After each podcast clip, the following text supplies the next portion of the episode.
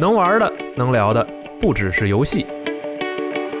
长知识，听学问，带来更深度的精彩。从游戏到一切，极客网加丢 Pro，有乐趣，更有思考。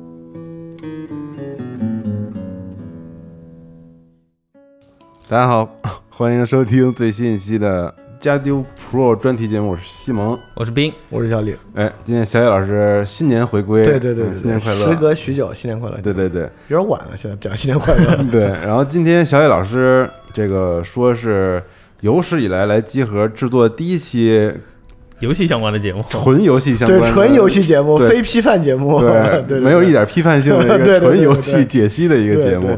而且这确实也是啊我从小到大玩的唯一一个连续玩下来还比较投入时间，尤其是投入金钱的游戏，就是万智牌，啊 就是万智牌。哎，大家都没有想到小李小李老师其实是一个资深的万智牌玩家。对，也不不不不不不能叫资深的万智牌玩家，就是不敢这么说 哈，不敢这么说牌圈都不能这么说。对对对，牌圈不能这么说，不能这么说。但是确实玩的时间很长，从初二到现在初二啊，啊，但中间断了好多年啊。嗯对，所以说最开始我入坑就是就是那个大众软件，嗯，那会儿还有大众软件，对，那会儿甚至大众软件还有线下的线下店的。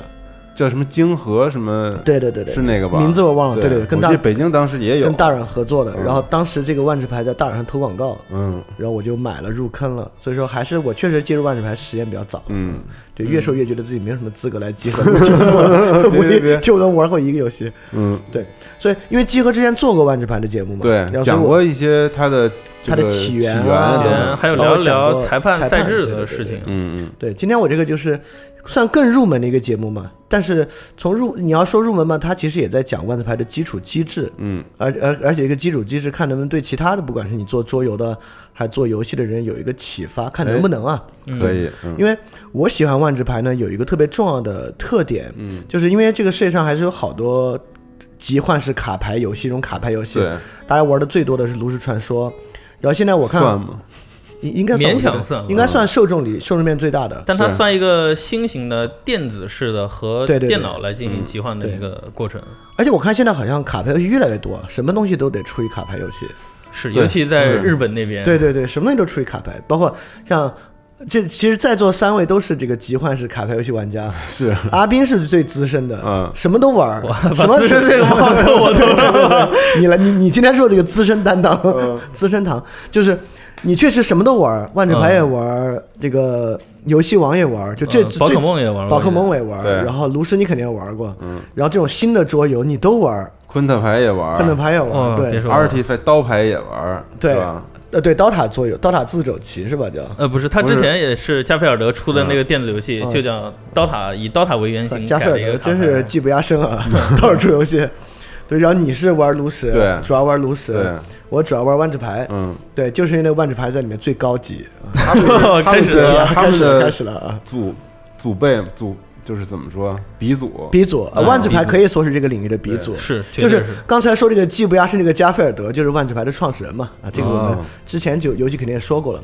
就是我为什么这么喜欢万智牌呢？因为你喜欢这个集幻式卡牌游戏，其他卡牌游戏你肯定也听也也好奇也去接触，对吧？对比如说这个阿斌游戏王跟万智牌，听说是喜欢一半一半，就是不相伯仲。哦，但对我来讲，我第一次看游戏王的牌就劝退了。无法接受这个画风，画的都啥，这上面。就是就是像我我玩万智牌很特殊的，嗯。就前三年都没玩过，事实上，因为前三年我在四川的一个三线城市，嗯。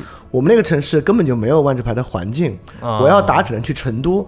我去成都看过两次，由于岁数太小了，也没怎么看明白。看比赛是吗？对，，看比赛，嗯所以我最早期看万智牌完完全是买来看画玩的，哦，但它上面画确实好看。会确实好看。是就是我当时买万智牌，买了大量的万智牌，然后来看它的画，嗯作为一个玩法。所以我觉得这是万智牌作为一个艺术表达吧，跟其他牌我觉得有它过人之处的地方，也不是说其他牌没有啊。是，但万智牌在这在这个地方就特别特别有过人之处。我还想举个例子，就万智牌曾经就也不是曾经，就是前年吧，那个环境拉尼卡工会城，啊，工会然后他们在他们在网上做营销的时候做了这么一套营销，就是跟现在网易云音乐特别爱做的那些狗屁心理测试一样。就你做几个题，说你是这种人那种人，你有这个哲学气质，那哲学气质。哦，当时拉尼卡工会城就是你做一道题，告诉你你该属于这个工会，哦，你要选什么颜色选择一个阵营是吧？它一共有嗯十个颜色的工会嘛。一会儿我们就要说到这个颜色跟工会气质啊，跟这个嗯舞的东西。所以说，嗯，万智牌也就是说呢，我们知道国内有一个特别这个非科学或者或者伪科学的心理学啊，就是之前那个乐嘉那主持人，色彩心理学。他搞的一个色彩心理学。但这个色彩心理学呢，我觉得在万智牌的体系里面啊，比较乐嘉的那个体系里面要科学的多。这个 这个节目还是充满批判性，嗯不知道为什么。啊！万智牌来政委这事儿啊，呃，对，所以说万智牌呢，像拉尼卡工会城的这个颜色测试啊，也能看出这万智牌的机制设置啊，其实有其过人之处的。就是说，这个过人之处呢，就是说它其实在玩游戏之外，整个万智牌的这套机制，这个五和五个颜色，其实它既是一个很棒的表达，也能够承载很多意义在里面。嗯，像我这次为了准备这个节目，搜到一个最葛的文章，因为网上有很多人评价万智牌的这个五色嘛，因为比较有名的是一个写的叫五色哲哲思，对吧？还有翻译成中文了。嗯但我搜到最葛的一个文章，最近有个人写的，说从万智牌的五色里面看人文主义的五种五种眼睛，就就能就就能够扯到这个。感觉非常能抓到你的点。对啊，对对对对对，所以说所以说今天呢，就来介绍介绍万智牌作为一个特别棒的一个表达，嗯，以及这个表达是怎么被这个五支撑起来的，嗯这么一个很有意思它的。核心就是五，就是五，嗯。然后因为这个五可以暂时先说一下，就加菲尔德在创造万智牌之前就创造了一个桌游，这个桌桌这个桌游就叫 Five Magic，嗯嗯，这个 Five Magic 其实也基于一个奇幻小说，这小说叫 Five Magic，、哦，所以五这个渊源挺早了，就远在做万智牌之前，这个加菲尔德就与五有关系，而且我们也知道，我大家可能不知道啊，这个加菲尔德本身是个数学教授，对，就他是、他是一个数学家，数学家，对，所以说我们今天主要就是从五来说，五不是个偶然要素，在数学上，五也有很多跟万智牌的机制和游戏机制的必然性，就主要说这个问题啊。嗯就首先说两个最基础的，给大家介绍介绍，就算对万智牌产生一个基础的好感吧。就是万智牌确实有特别特别棒的表达，然后其中我觉得最关键的就是万智牌的图画和文字的美感是特别特别强的。是，嗯，然后这里面一会儿可以在时间轴里面就附几个牌，因为万智牌其实有很不同的绘画风格，嗯对，这个绘画风格的多元性之多，而且跟它和游戏的演进过程有关。比如说万智牌早期的那个版本，阿尔法版本和贝塔版本里面很多牌，说实话，上面的画不知道是有意为之还是当时经费有限，但说实话，那上面的画很多是抽象，很抽象，是那种前文艺复兴风格的画。哦，就是确实是前文艺复兴风格，在那个绘画技巧还不到之前那种特别质朴的画，嗯。家里面有有一张叫《Time Walk》，我不知道你还记不记得，嗯。就上面两个人一前一后那个，就特别前文艺复兴的风格。到中期，万智牌请了大量插画师，嗯，就是我有好多做游戏插画的朋友，就他们对万智牌都是耳熟能详，即使没玩过，但也知道，因为就是看这卡会特别的漂亮，对，就是游戏就是插画界的所有大拿啊，嗯。都给万智牌画过画，对，啊，啊，就是我们这种插画圈外的人。是不是以此为一个荣耀的一个标准？可能也没那么荣耀，但如果嗯你老被万智牌请去，还是个挺光荣的事儿。其实有一个就是你看那个万智牌的左下角，它会写这张牌的画画师的是名字。谁，嗯，但是游戏王对比起来，这个画师的名字都是就是这张卡是谁画的，是被保密起来的。然后呃，如果某一张万智牌的卡画非常有名的话，然后那个比赛有可能官方会把他请到现场去，然后那个画师可能就会在你那张卡上签名，然后那张卡就成了签名卡。啊对，像这个万智牌很有名的画，什么像 Rebecca Walker 啊之类的，嗯而且他们的画都很有特色，就很有自己的特点。一一眼就能看出来是对对对，所以说在那个在这个呃时间轴里面可以附一些。好，第二呢，就是万智牌本身的文字美感也非常非常强。就万智牌跟我们的那个历史书一样，就我们的历史书不是分正体字和楷体字吗？对，那楷体字小字就是大家上课的时候都看的那个历史故事的部分，嗯就万智牌也有。就万智牌就是像中文牌，就是有这个大字和楷体的部分。大字就是大字就是正式的规则，嗯，那楷体字就是这个张牌的背景介绍。就是描述，对这个背景介绍的描述好到什么程度啊？第一，它的原文就写的非常非常棒。嗯第二，这个万智牌的中文翻译团队相当了得，对，翻译水平极高无比。我给大家举一个例子，就万智牌有一个系列是日本的系列，嗯就是神和系列。神和，对这个神和系列虚拟的一个神叫 Iname，嗯他们中文翻译叫否命。这个否命呢，有生的一面和死的一面两面对应，然后呢，下面那个介绍文字啊，就是想说这个否命有生死循环的两面。嗯那个字好到什么地步啊？我给大家念念啊，这个否命生相和否命灭相下面的字。那个否命灭相说的是这个啊，否命灭笑着，陶醉于灵魂坏灭景象，紧接着又因生命转瞬终结而哀痛不已，另一轮回于是展开。那个否命生相就生的那一面说，否命因生命绽放而欢欣，紧接着又因无从经历而嫉妒此等单纯喜悦，另一轮回于是展开。嗯，就都能到这个地步的，就是能给，你提供一个很好的画面感。很好的画面感。嗯而且你看那个牌，就是一个是绿色的一个像蛾子一样的神，一个是黑色的像蛾子一样的神。里面很多东西呢，也是引荷马史诗，引莎士比亚，嗯。然后很多话，就是我们之后有有机会，有机会我还想，如果这期做的反响不错的话，就可能我们能能把五色里面比较经典的牌给大家啊介绍一下，结结合着这个时间轴，大家看看，嗯。真的很棒很棒。就是你就不会任何万智牌的规则，你不打万智牌，你就拿这些画儿看看画看字，感受绝对是这个艺术的享受与美的享受。其实还有还有个小故事，就是之前我问蒋工，蒋工跟我提到过，他说他也知道万智牌，虽然他不打，但是他怎么知道呢？他在知乎上搜了一个问题：你见过哪些最装逼的画？然后有一个人专门介绍了万智牌，他那个卡牌描述，然后放一张卡画在那儿，他那个就单独一个卡牌描述，就给蒋工留下了非常深刻的印象。嗯，对，对，蒋工也是来自小雨老师的家乡。四川的，不知道是不是看大软看的。嗯。对，真的有好多这样，像万智牌那个菲瑞克虾竞技场，对对，就是一个你可以损耗自己，让自己变强的一个牌，就最简单这么说吧。那张牌的描述对那张牌的描述叫做“人性低落，力量汪洋。哦，”，就是 “one drop of humanity in a sea of power”，就是对特别特别棒，他的英文英文翻译翻译的也是也翻译特别棒，嗯。就翻译组真是真是功力了得。嗯。所以万智牌的这个东西很喜欢很喜欢，金玉漂流在外，阴谋勾画期间。对对对对对，很棒。宝船巡游的那个画，对，所以我想说的就是，呃，很多人就会觉得，那这个万智牌看起来就是你请一堆好的画师，再请一堆这个牛逼的文案，是不是就能构成万智牌呢？我觉得还不是。也就是说，炉石和游戏王啊，如果请牛逼画师和好文案，还达不到万智牌的地步。所以开始今天了开始了不是说不批判 所以开始了。所以今天最关键的就是说万智牌这个基础机制，也就是说，这个好的画和这个牛逼文案啊，嗯，就像这个建筑外面刷的漆，但是厉害的呢是个建筑物本身的结构，嗯它的美感是从这里面出来的。嗯，所以今天就要说这个。深层次美感。对，嗯这个深层次美感呢，就是万智牌这个五的结构。就是如果你你你现在可以拿出来一张看它的背面，这个万智牌的牌面背面，当然我们也会附到这个时间轴里吧。这个万智牌牌牌的背面呢，其实就是由五个颜色形成的一个一个圈儿，因此这个五啊是万智牌一个特别特别核心的要素。嗯所以今天就要说呢，当然我没有采访过加菲尔德啊，就只能这么靠他的数学家背景，那么往回推论去猜，就是这个五的要素绝对不是一个偶然的要素，就就不是随便随随便便那弄个五吧，这个五是有极强的必然性的。嗯，就我先从生活中的一些基础要素慢慢走到它可能数学上的有的有有的这些要素，当然不会讲的特别枯燥啊。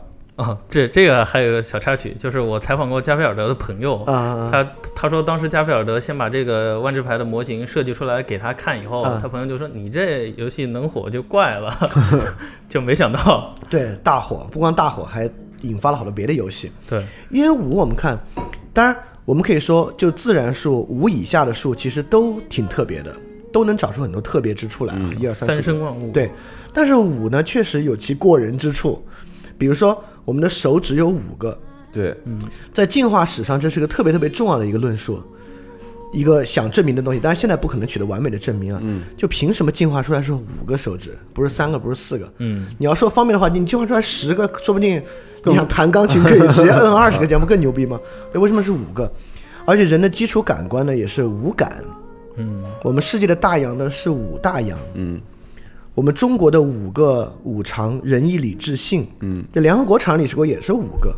嗯，我们说三呢是五岳，其实中国有好多好多善恶，嗯，也就是说五啊，包括奥运会五环，是。就像确确实一二三四五都有很特殊之处啊，但所有跟一个类别要把它分成一个集合的，很多时候都是以五，当然也有三巨头啊、四天王之类的，但五的量，四天王有五个不是常识吗？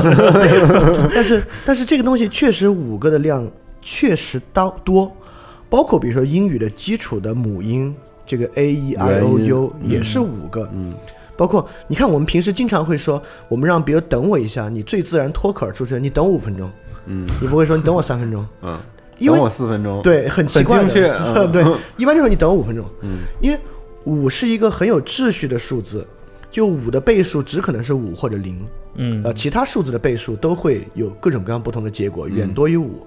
所以说，我们确实有时候很依赖五来构成一个基础的秩序。所以这个我们慢慢来引进对于五的这个感觉啊，嗯就是我可以说五应该是一个让人很有感觉的数字。是其实我自己的幸运数字，我一直没什么道理啊，就我一我一我就一直觉得是五。嗯比如二十五对我来讲就是个特别牛逼的数字，因为它是五乘以五。所以我曾经一度特别喜欢拿手机拍生活中遇到的一切二十五。二十五，然后把它存下来，存这些相册，挺傻逼的，觉得好像挺挺挺挺幸运的感觉，感觉挺幸运的。好，然后这这是一些热身啊，我们来感受感受舞，然后我们正式来说说这个舞的特殊性了。这个舞其实有一个特别大的特殊性，就万智牌背面那个东西，它的排列，你要把那五个点儿连起来啊，其实就是个五边形。对嗯对，一个正五边形，对呃，可能这个连起来不是个正五边形，是个五边形。这个五边形是非常特别的。我们从五边形开始进入，说这个五，最后我们要说到哪儿呢？说到它跟游戏机制的关系，这东西跟游戏机制有最直接的关系。这个五正正 n 边形和正 n 边体特别特别重要。首先呢，呃，这个柏拉图有一个特别著名的文章，在柏拉图诸多的这个书之中，最有名的一个叫做《地脉欧篇》。嗯这个地脉欧篇也是里面最邪乎的一个，就是来讲这个宇宙起源、万物起源的。嗯在这里面呢，我们知道，在任何文化里面，圆都是一个特别牛逼的东西，对吧？对正圆体肯定牛逼，是正多面体就有一个特征，它就可以完美的内切于正圆体。对，对，对吧？这个这个这个，我我们今天讲的东西都不需要高深的数学啊，嗯就是小学数学就能听懂的。想一想就出画了，对，因为因为因为主要我的数学也也就是小学数学水平，所以说也就能说到这儿了。所以这个因此呢，如果正圆体是最完美的，嗯但是我们一般真实生生活中，大家现在有好的正圆体了，在古代是挺难有正圆体的，也认为正圆体是很难实现的。所以说，如果正圆体是最完美，那正多面体就是现实生活中能够出现的且与正圆体相关的要素。嗯，在古希腊里面特别信这个，就是现实生活的要素必须脱胎于那个完美理念的。哦，所以现实生活的要素呢，就是这个正多面体。有几种正多面体呢？哎，一只有五种，只可能有五种正多面体。原因非常简单，你看，一个正多面体肯定有顶点，对吧？最简单一个骰子，大家都我告诉对对都都知道对骰子，因为都打麻将嘛。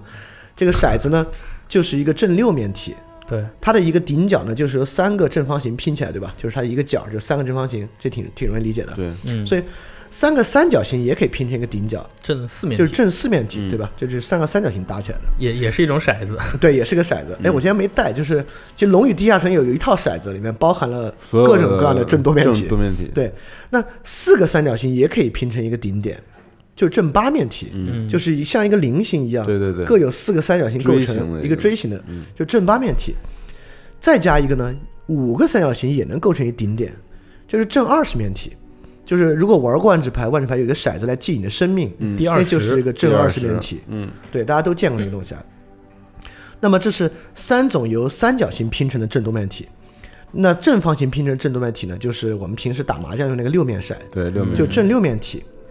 五边形呢，三个五边形也可以拼成一个顶角，嗯这就是正十二面体。正十二面体是很特殊的，嗯嗯所以说正多面体只能有五个，其中第五个呢，就是由正五边形拼成的正十二面体。嗯，再往上六六边形，三个就拼成平面了，对吧？哦，三个正六边形拼起来是个平面，就不能构成一个顶角，所以不可能了。哦自然界的正多面体只有五五个且最多呢边数为五。嗯，啊，你看这还是挺和谐的啊。神奇，所以说呢，在这个古希腊人看来，柏拉图看来啊，这这东西他妈太神奇了，这东西为什么呀？对，为什么呀？而且太和谐了，操，五个还惊了。被几何震撼到了。对对，就是因为我们知道古希腊人，尤其是毕达哥拉斯学派，就是极其强调数宇宙的数本元说嘛。嗯对，你都探索到这一步了，就太牛逼了。所以说呢，之前有个吕克贝松有个著名的电影《第五元素》，对对，说的就是这个。嗯然后一般对于这个宇宙的起源啊，有这个四元素说、五元素说。中国的金木水火土就是典型的五元素说。就古希腊呢，其实是隐含的五元素说。就这个正四面体、八面体、二十面体和正六面体，就分别能够对应一些古希腊的这个土、火、气、风的这个基本的嗯呃元素。那这个正十二面体呢，就是由正五边形构成的，这就是所谓的第五元素以太。啊，那个电影，嗯对那个电影说的第五元素呢，指的就是爱正正十二面体的以太，就这样的。而且这个东西之所以古希腊人这么信它，其实还有特别特别重要的特征。就拿正五边形来说，就正五边形就是黄金分割，嗯嗯就正五边形的对角线和边长的之比就是黄金分割。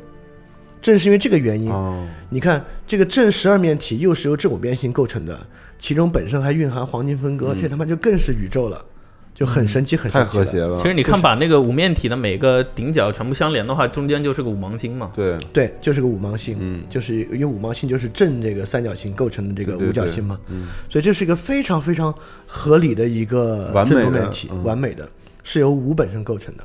这个一会儿会有数学原理去说它。那么这个正十二面体呢，又是跟十二关系就非常非常大。就正十二面体呢，在古代就是从它衍生出来的月历，就我们一年有十二个月，跟正正十二面体的十二切分非常非常相关。这个化学里面其实也跟它高度相关。这个二零一一年的这个诺贝尔化学奖啊，就是这个半结晶体或者这个结晶中间体，因为一般结晶是什么正六面体啊、正四面体构成结晶，但就是有这个正十二面体构成的结晶，五边形构成的结晶。这种结晶呢，它的外部结构就很不一样，在日常生活中呢也有很多的应用。这个应用听着特别 low 啊，但是确实很有用。就这个不粘锅的涂层，哦，不粘锅听着有点 low 啊，一点儿不 low，这个大哥太不 low 了，呃太好使了，拯救了厨房生活。对，就是因为这个正五面体啊，虽然是晶体，正十二面体虽然是晶体，但它的结合就没有那么致密，嗯，它的表面能量低，导热性就差，哦，所以特别适合来做这个不粘锅的涂层。嗯，然后三 D 打印材料这东西也有奇效，所以不要小看这个正五面体啊，它不仅是一个数学概念，其实在生活中它的从物理上，它的特殊性、形态性上有很多很多的这个嗯特征。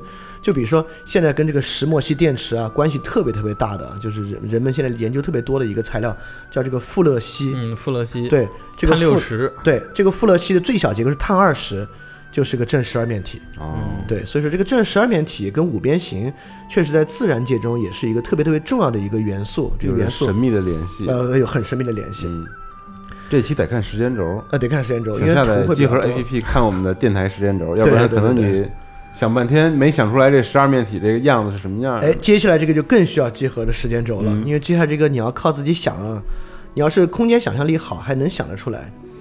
就这个正十二面正十二面体啊，跟正二十面体的关系其实很大。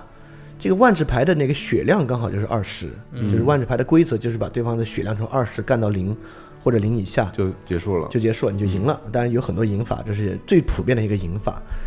这个正二十面体跟正十二面体是完全对称的，就是因为正十二面体有十二个，正二十面体是十二个顶点，嗯，嗯，正十二面体呢是二十个顶点。哦，所以说，你把正二十面体的内切的顶角相连，就是个正十二面体；你把正十二面体中间那个顶角相连，就是个正二十面体互。相包含。它们俩是互相对称的。嗯嗯，这个我也不懂数学群论啊，但说他们是对称群，但对称群是很重要的东西啊，但是怎么个重要法我就说不出来了。这个评论里面有数学大哥可以说说这个对称群要要点在哪儿啊？叫对称群是吧？对称群有个群论嘛，在数学里边的，这这先咱们先不管这个啊。嗯意思是说呢，这个正十二面体与正二十面体呢，其实关系也很大。刚好二十呢，就是万智牌的这个生命值，嗯所以我这样就要再批判一下游戏网了。就是我觉得游戏王有点缺乏数学美感，就那个数值太大了，从两千到四千改到八千，都是都是好几千的，要爽啊！对，但那个爽就让你觉得万智牌二十，然后又跟你手上构成这个五颜色和牌的数量等等，你会觉得这是一个和谐的，很和谐的，而且很合适的值。嗯，你没有在干一个大的不得了的尺度大的不得了的事儿，你就是一个尺度很小的事儿。但在尺度这么小之中呢，就蕴含了这么多的这个对对抗和策略在里边儿。你你感觉它就特别美。就是，当然那玩意儿好几千好几千，你也可以完全都除一百，说不定也挺有美感。我知道，但是他们就是觉得不爽的，有可能。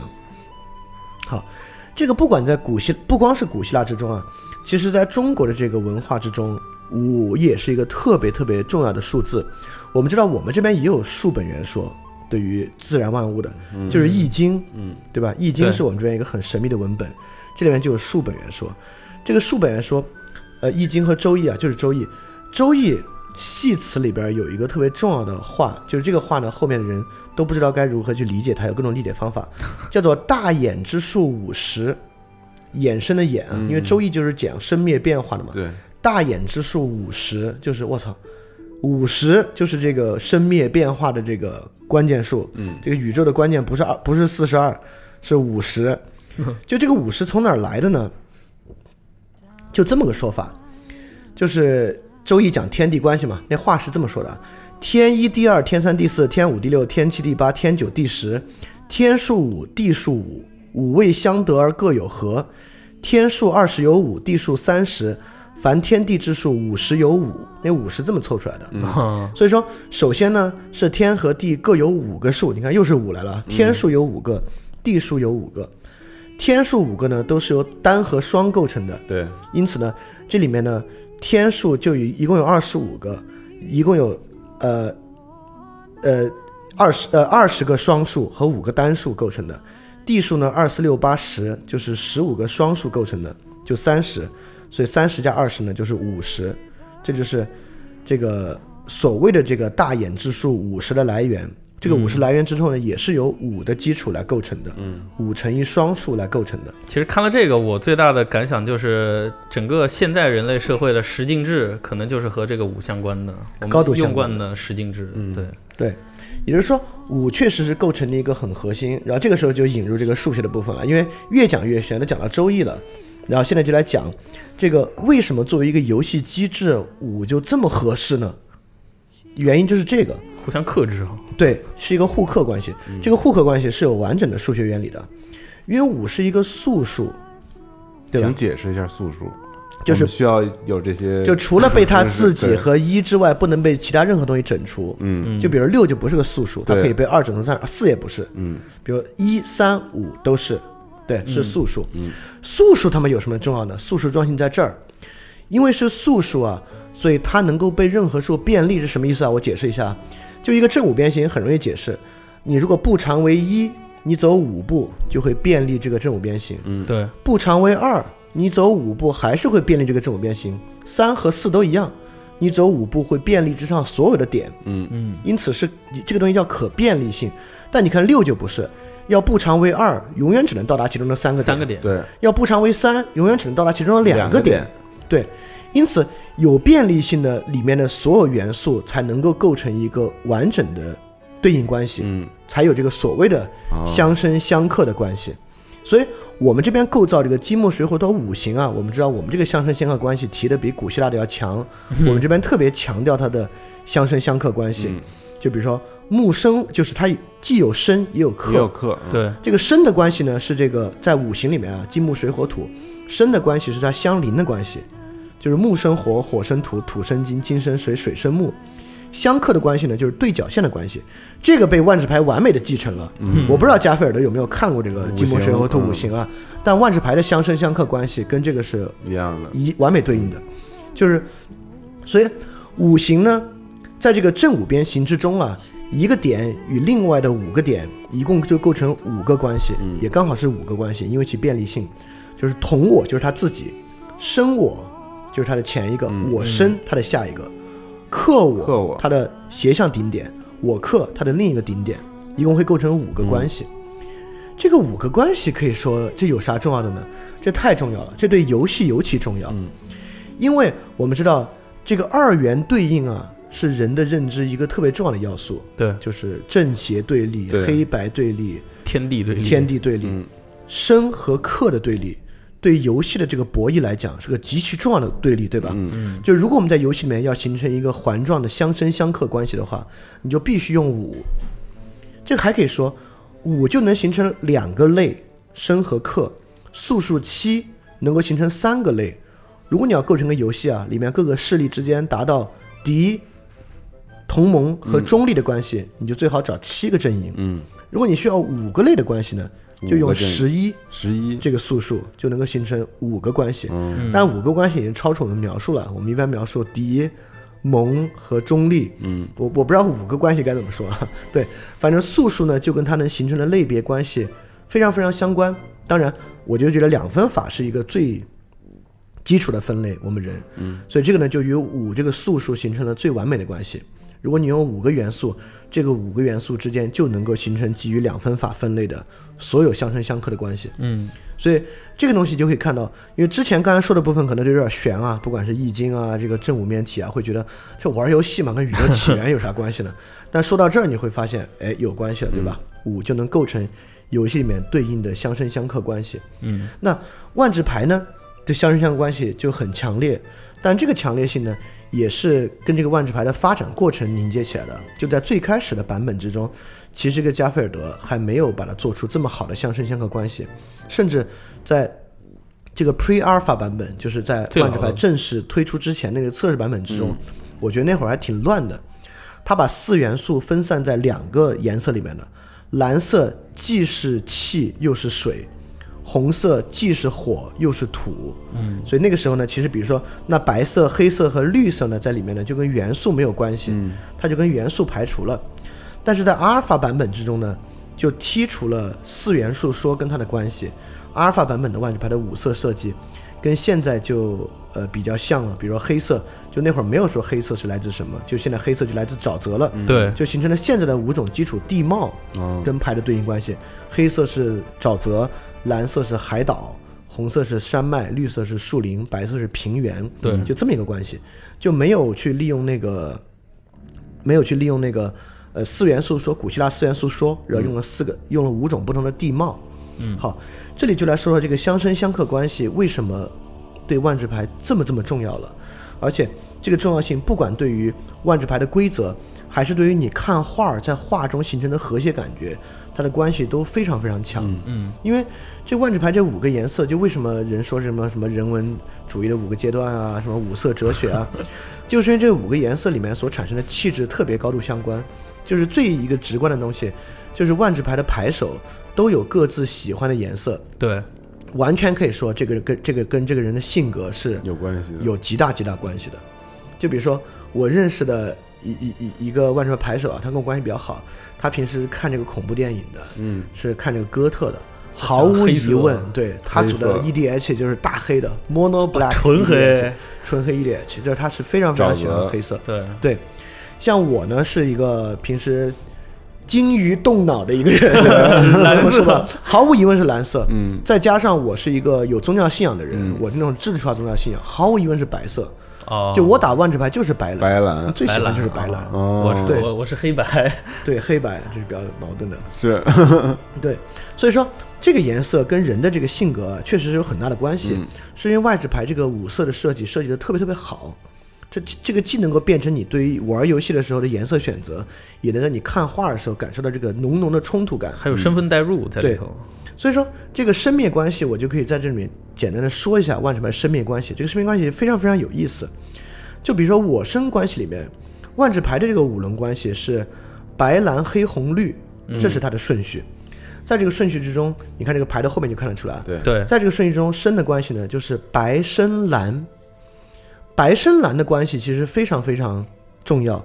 白色在万智牌里面是一种强烈的秩序、规则感，嗯蓝色呢是智慧、想法、观念，嗯所以白到蓝的我生关系是一种很强烈的，因为你有对于秩序的冲动，因此你有把它结构化的方式。嗯因此蓝色就是将白色的秩序结构化的一个方法。嗯对，那蓝、白、蓝、黑，蓝跟黑也有很强烈的。蓝色是这种智慧、智力、诡计、狡诈，嗯，黑色在这里面呢是个人主义、权力、毁灭、力量。嗯所以蓝到黑呢，也是一种，你看，这都这这某种程度上跟心理动力都有关。对，蓝到黑代表一种很强烈的增长的决心。嗯其实，在那个蓝色牌里面有一些，你就能看到他有时候会为了智慧去追求一些看起来比较诡异的科技，然后等到黑色里面，黑色就会有一些为了追求一些东西而导致自己的自毁这种倾向在里对头了。嗯这里有一种很强烈的增长的决心，这种增长的决心在白色是不存在的啊，白色不追求增长，只要形成秩序就行了。但蓝到黑就有一种很强烈的增长的决心。那么黑生的是红，嗯，红色的特征呢就是那种激情、混乱、嗯原始、混混沌然后破坏、敏捷，嗯就是这样的一些东西。所以说，黑跟红的很大的关系呢，就是独立性。嗯因为黑跟红是万智牌里面特别追求，有点像个人主义的那种牌，快攻、高速，高速、哦。快攻，就是比如红色的牌彼此之间形成协同的，不像其他牌那么强烈，它有些生物之间的协同啊，什么战壕啊之类的，嗯。但其实协同性不强，它更多是这个生物本身的一些敏捷的特征，所以黑跟红有非常强烈的这个独立性的关联。哎，这个音乐转得特别好啊，这个独立性的关联。红生绿，绿在这里面不用讲，绿是很直觉的，就是自然，对吧？嗯。自然增值。红跟绿的生灭关系呢是原初性、自然性。红和绿是万智牌里面两个特别跟自然相关的。对，红是那种完全不加反思的原始的欲望和暴力，绿色是那种完全不加反思的自然秩序。是所以红会生绿，都来源于他们那种不加反思的特征。嗯白色是经过反思之后秩序，蓝色是更经过反思的智慧。所以是一个循环向前推进的对。周而复始的循环。最后绿呢又生白，为什么绿会生白呢？就是他们俩的生灭关系是社群性，嗯。社群性，因为绿跟白是这里面最群体主义、群体主义和稳定的。嗯。蓝色是智慧，它是不管的；黑跟红是极其个人主义的，绿跟白是特别群体主义的。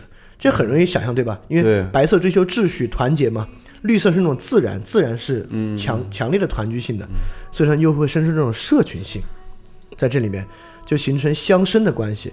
这个相生的关系啊，在牌组里面其实有很强烈的展示。嗯，就是比如白蓝的牌、蓝黑牌，对吧？黑红的牌、红绿牌，这个当然这个可能需要对万智牌的理解，就是就对牌的了解，这就暂时不说，就是它形成牌。其实我我克的关系在这里面更有意思，呃，可不要觉得只有我生的关系能够构筑卡牌，我克的关系一样能。我们最开始说到有一个叫这个工会城拉尼卡十会盟，十个是五个元素两两结合的全集，能结合成十个，也就是说五组我生关系和五组相生关系和五组相克关系，他们分别构造了一个所谓的工会，一会儿会一个介绍，特别特别有意思。这个。好，我们来说这个克制关系啊，红色呢是克白色，这个最容易理解，嗯。因为红色是混乱，白色是秩序，对。混乱来克制秩序，秩序白色是克黑色，群体来克制个个人，用这个秩序来克制黑色这种毁灭的欲望。蓝色是克绿色，这个就是人类的历史了，基本上 就是人为的来克制自然的，嗯就是由我们设计出来的来克制自然演化的。就我们现在这个环境破坏，基本上就是一个蓝色克制绿色的过程。哎，是是不是讲反了？啊，讲反了，讲反对对，是这个绿色克制蓝色，就说反了。对，你看，这个说明这个跟跟英语题一样，基本上有老师，我让我想起来小时候我们老师有一次对错了一行题，但是仍然把每道题都说出道理了。就说反了，是自然的，对，这是自然的克制人为的，自然人为相嗯相克的关系啊。然后是黑色跟红色，呃蓝蓝色跟红色，蓝蓝色是克制红色，是绿色克制蓝色，刚才说反了。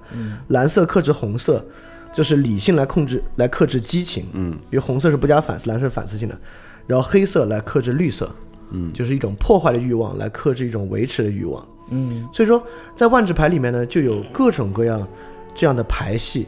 对，就比如说蓝色有很多结界的牌，绿色有很多破除结界的牌嗯啊，这就是绿色对蓝色的相克关系。其实我觉得还可以用另一种解释来说啊，就是以万智牌的机制的话，绿色一般都是那种大生物嘛，然后你黑色往往都是杀，所以你绿色用很大的力量和资源把它做出一个大生物来，黑色可以很容易把你给杀掉。对，这里可以说黑色跟红色的区别。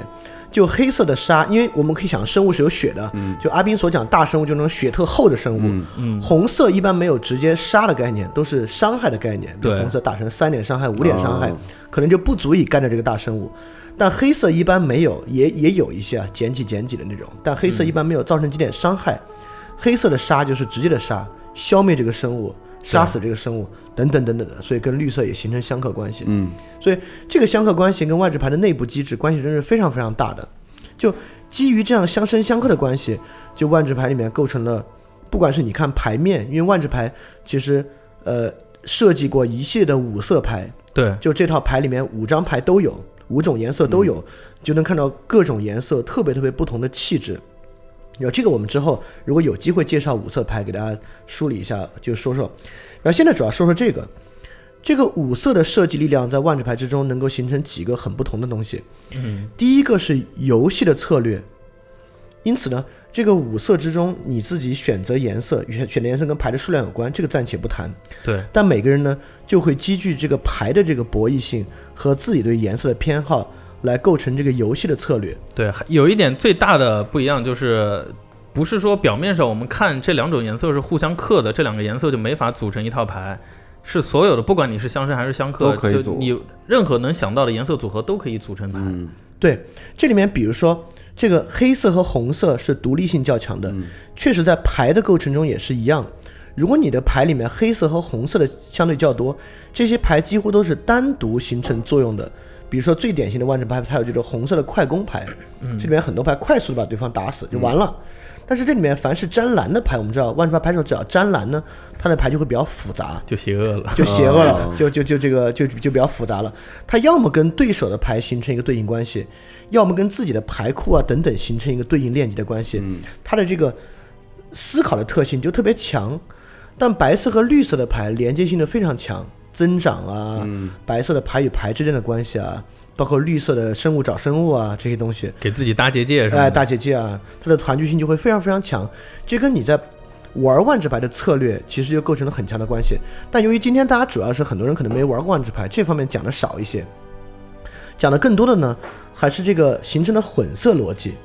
就万智牌呢，虽然有这个五色，但其实混色是里面更有意思的，就这个生与克的关系。嗯这个就在我们刚才说那个十工会里面就有很强烈的代表。嗯所以给大家介绍介绍这个，大家可以感受感受啊，这里面这个颜色混到一起的，不管在表达还是游戏机制上的魅力。嗯，这个十工会呢，就是每个都是由两个颜色构成的。第一个呢，就是白蓝，就白色跟蓝色对应的。你们看，白色跟蓝色是相生的关系，对吧？对，就白色由蓝色结构化，一种秩序经由智慧结构化来形成的。所以这个白兰的工会呢，叫参议院，哦，它的名字叫俄佐利参议院，它是一种智性的秩序，嗯就是在智慧之下形成的秩序。对，在人类社会中，这个最典型的就是政治组织，对吧？嗯这个政治组织呢，就是像参议院，所以这个俄佐利参议院呢，就是第一个工会。第二个呢，就是阿斌喜欢的这个白黑，也就是说增长的秩序，它是一种邪恶的增长，嗯，但是还要构成秩序，这是一种相克的关系。但在人类社会里呢，也有这个相克的关系。你别说这个相克的关系呢，现在还极大的危害到我们的这个社会。这个相克的关系在这里面呢，是集团，其实是一个银行集团，哎叫欧佐夫集团。这个集团在这个实惠盟里面扮演的角色啊，它是铸币、财富和银行，所以它代表一种增长的秩序，不是一种秩性的秩序，而是一种为了个人主义、为了个体的利益而带来的秩序。万恶的资本主义。对，就是万恶的资本主义。所以这是一种相克的秩序，就欧佐夫集团白黑。然后第三个呢是蓝黑，也就是说我们刚才说的这个蓝色和黑色是这种增长的决心、控制的决心形成的。这个东西呢叫会堂，就叫底米尔会堂。嗯，这个蓝黑呢是一种智性的邪恶，就智力用到邪恶的地方什么样的呢？就是情报网络、间谍机构。所以这个底密尔会堂在万智牌这个工会城里面，它就是一个间谍情报网络机构。在这里面也很重要。那再接下来呢是蓝红，蓝跟红是克制的，对吧？理性克制激情，嗯，哎，这个东西你看又跟那个银行一样，它本身是毁灭性的。在这里面呢，它叫一结联盟，它的整个特征很有意思。你想啊，蓝色跟红色结合是什么呢？你一听得特别合理，是一群疯狂科学家，哦，是一群无度的创作，尤其是破坏性技术的疯狂科学家。没有节制的，对，这个一绝工会很多的都是什么电力设备、爆炸设备来带带来带来伤害这种疯狂的设备，所以这是蓝红构成的秩序，也是一种相克的秩序，本身是这个是这个带来毁灭性的。然后黑红，你觉得夏夏，你觉得黑红是什么？黑色是这种死亡的、邪恶的、个人主义的，红色是一种激情激情。黑红是什么？你觉得？军队，不是，你看军队其实秩序感很强的，对吧？哦对，所以你说这个我，那你说军队，我就说军队是哪个？你想，军队是秩序感很强的，就是暴力的，肯定是白红。嗯，白红这里面白红就是军队，叫波洛斯军团，哦，在这个工会城里面扮演这个司法暴力机关。嗯他就是维护这个，他以暴力的方式维护这个城市秩序、工会城秩序的，是红白那黑红就是什么黑红犯罪集团之类的，呃，对，跟这个很像，它是一个邪教，拉多斯教派，是那种享乐主义的施虐主义的教派。嗯拉多斯，对这个教派极其追求那种极端的享乐、刺激、狂喜、虐杀和虐待，这就是一种特别黑红的秩序。嗯它有一种激情，但这个激情呢是一种特别邪恶的激情，本身也是建构性和生产性的。拉多斯都非常合理。对，接下来一个呢是黑绿，一种邪恶的自然。本来黑绿是相克的，对吧？对啊，但这个邪恶的自然是什么样的呢？这个在游戏里面特别多了，就是这种死亡术士、嗯腐殖的术士，来源于腐烂中的一种生关系。嗯，这个葛加里啊，其实还很有这个辩证关系。这葛加里有一大哥，如果我没记错的话，那个大哥的话他说的是。你不要看其他的工会城的联盟那么觉得自己牛逼，这是我自己胡翻译的，翻译成很市井的话啊。万里白的话比这个要好一些。牛逼上对就你别看其他那么牛逼，我们这边是他们最终的归宿，嗯嗯，我们这边也是一切的起点。嗯，他就认为一切东西都会死，会在死腐烂，对，但是在死之中呢，又会孕育出新生。嗯所以这种相克关系本身也有从死到生的关系，这个叫葛加里群落，是这个邪恶的自然。红啊黑绿是吧？黑绿，嗯。然后接下来一个呢是红绿，自然的激情，这就很容易理解了，对吧？就是一种激情的自然。这个东西呢，就是一个类似于蒙古族一样的，比应该比它还原主的一个原始的蛮族部落。嗯。在里面啊蛮叫族古，在古鲁部落，嗯。就他们暴力的，但是不是军团化的暴力，但是不是这种是巨大的。秩序的暴力，嗯。但是又特别巨大，能量能量很强，就像一切这个奇幻作品里面的也哦突突然拉出来一个原始怪兽那种感觉的东西，就是红绿，他们本身呢就是一个蛮族部落。嗯，好，最后两个跟绿相关的，绿白。对绿白。德，鲁伊吧？哎，跟德鲁伊很有关。系。这里面很多人长得是不是一个小鹿啊，一个熊啊，德鲁伊。就是自然的秩序，对吧？嗯。自然的秩序在这里面呢，就是一个环保改良派，在嗯，葛加里那不就是德鲁伊？就是德鲁伊啊？德鲁伊就是一个特别绿白的东西。对，就是这万智牌五色，你拿去套《指环王》啊，套其他《龙与地下城》系列啊，其实都能套得进去。对，然后这个叫瑟雷尼亚盟会，嗯他们就代表一种特别自然的秩序。嗯他们他们就是觉得其他地方在破坏这个工会城的自然，他们就完全用自然的方法嗯去维持这个秩序。嗯然后还有一个呢，最后一个是绿蓝，智慧性的自然。嗯这个地方就叫西米克联合，一种智性的反思性的自然，就像是这么说吧，这个瑟雷尼亚盟会啊，就是绿色和平组织，然后科学科学水平很差，主 主张反对资本主义、反对工业化以以以以这个方式来维持这个自然。这个西米克联合呢，就兼这种科学家发明一个发明一个什么噬球菌啊，去解决海洋的石油污染问题，污染什么的。等等等等的，用这个维持环境的方式来做科学研究，以科学的方式来维持自然秩序。对，这是西米克工会，在我们真实生活中呢，就是这个科学家的环保主义者跟绿色和平组织的这个区别。嗯。嗯所以这就是实惠盟，会发现里面基于深刻关系都有一个很合逻辑的这个它的一个气质和组织在里面。嗯，而这个气质和组织，由于其合逻辑性呢，其本身也和这个牌的机制高度相关。其实这样想和历史可能也真的有点相关。你看那个颜色，就拿《刺客信条》来举例子，你嗯能想到的红白这种有规制化的军队，其实就是斯巴达。对红蓝就相当于是那种城邦制的古希腊对那边，对对对雅典。就其实你在看到这两个颜色的时候，你根据你就是之前的历史和一些社会上的知识，你自己会有一个大概的印象，然后嗯对应下来以后，发现这个是确实是相对的。对，就是说，所以说这个拉尼卡工会城啊，作为万智牌这个五色逻辑的衍生，相生相克关系的衍生，本身是很有魅力的。这很有魅力的证明呢，就体现这个公司啊，这公司一到做不太下去了，就把这个石灰红拿出来做个环境，再卖一卖玩玩，个双色，对吧？对，弄个双色。这双色是什么意思？一张牌有两个色还是？就像你看这张牌，我们在这个在那个牌面上牌对，在那个牌时间轴里面也的右上角会说啊，它的右上角呢，像这个就是一个黑白的牌。嗯，对哦，，万智牌有很多牌是多色牌，它不光是单色的，是多色牌。多色牌，多色牌，你看它的功能呢，就会融合这两个气质的功能。嗯比如说我我不我不知道这张黑白牌的功能啊，我基本上觉得这张牌可能会伤害一个什么东西，就可以保护一个什么东西，听起来就特别像黑白牌的一个功能。嗯，就黑白牌，其实这张牌，刚刚小李老师指的那张牌是呃杜王神亚瑞欧斯。嗯，它一方面是一个怪在死的时候，他自己可以作为一个结界存在，你可嗯。以通过某个机制把那个死的怪再拽回来，嗯嗯嗯，所以其实是和黑白是相挂钩的。白。对，是相当相当挂钩的。所以这个就是基于五这样一个东西跟游戏的博弈之间形成的关系，再复杂化构成的表达。就是说五本来是一个基础相生相克关系，然后你结合就能形成一组十的关系。嗯，这个十的关系变到游戏里面呢，就是十种策略和气质，也是构成游戏背景故事的十个组织。对，这十个组织有特别强烈的特征，对，也能够变成牌面的画和表达。嗯，所以说我就觉得，就回到我们最开始说那个，为什么我觉得万智牌绝对不是说你找一堆很好的画师，找一堆很好的文案，然后赋予在炉石上或者赋予在游戏王上就能够形成呢？我觉得就是这个原因。对，这个建筑就是这么搭起来的。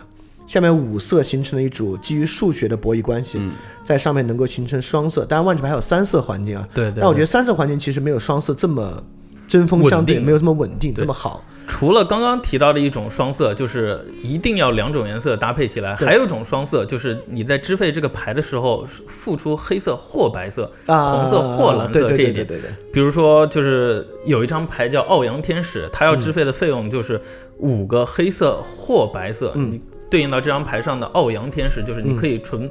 呃，纯白色，你召唤出来这个天使可能就是一个神圣的高洁的，哦。你也可以完全就是黑色，你就会理解这是个傲阳天使，你过分的骄傲，然后这个天使，然后他的那个卡牌描述其实也是和这个是对上的，对，这个天使就会有黑色的个人主义的那一面。对，对，像万智牌里面天使的黑白天使嘛，那个、也很多，也很多，包括那个白天使黑化成黑天使，在那伊利翠里也、嗯也非常多。对，所以说今天其实大概想讲的就是这个。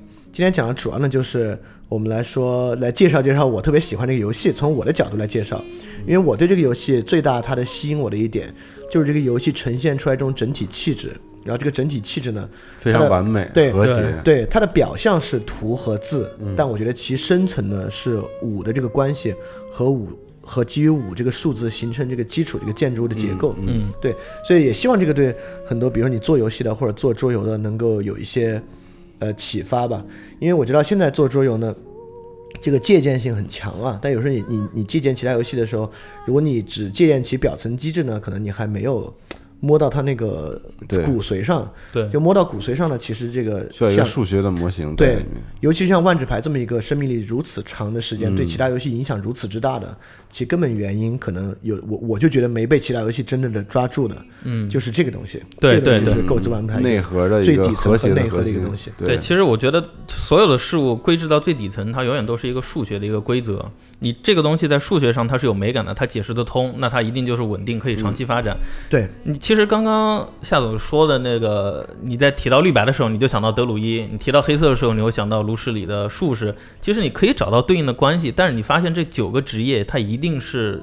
彼此之间会存在矛盾的，所以这也就导致了最近这个炉石它在更新的时候，他会觉得某些我的职业卡牌不符合我原来对这个职业的它的一个设想。设想，嗯，对，这这个地方就矛盾就出现了。嗯对，对，你会发现，呃，就是比如说炉石的历史之中，有很多之前结构性的错误需要去修补，像游戏王也有，就是这个数字做大，数字的平衡性会出现问题要去修补，就跟他们相比，万智牌的稳定性要强得多。嗯，这个游戏在发展历程之中也进过牌，但是我我可能是我了解的少，但应该还好，就是这个游戏没有大的规则的变动，对，就没有什基本规则是很少变的。出到什么地方出失衡了，这游戏弄不下去了。嗯，没有，这游戏非常的规整，嗯然后生命周期非常长，跟这个有很大的关系。